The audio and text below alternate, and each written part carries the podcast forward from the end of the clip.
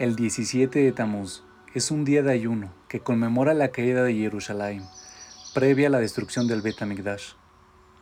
Esto marca también el comienzo de un periodo de duelo nacional de tres semanas que termina en Tisha. El 17 de Tamuz es el primero de los cuatro días de ayuno mencionados en los profetas. El propósito de este día de ayuno es despertar nuestro sentimiento de pérdida por el templo destruido y la consecuente travesía judía hacia el exilio. El hecho de atormentarnos por estos trágicos eventos tiene como objetivo ayudarnos a conquistar las deficiencias espirituales que los provocaron.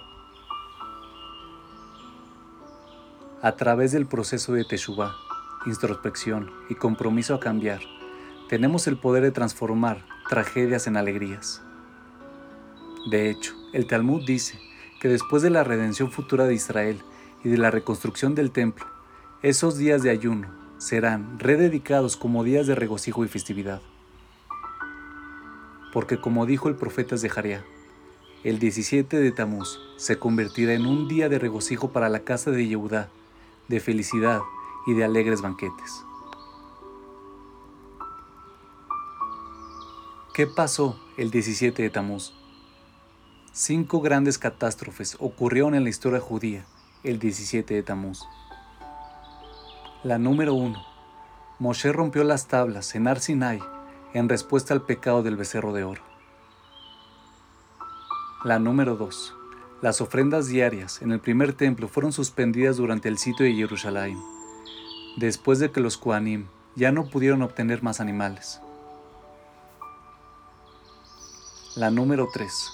Las paredes de Jerusalén fueron traspasadas previo a la destrucción del segundo templo en el año 70. La número 4.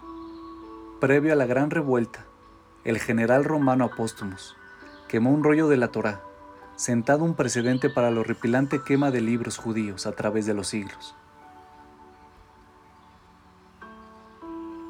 La número 5.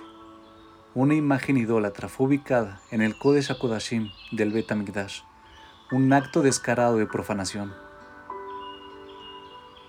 Originalmente, el ayuno era observado el 9 de Tamuz, dado que ese fue el día en el que cayó Jerusalén, previo a la destrucción del primer templo en el año 583 antes de la era común. Sin embargo, después de la caída de Jerusalén, el 17 de Tamuz, previo a la destrucción del segundo templo, los Jajamim decidieron una observación combinada de las dos tragedias, fijada el 17 de Tamuz.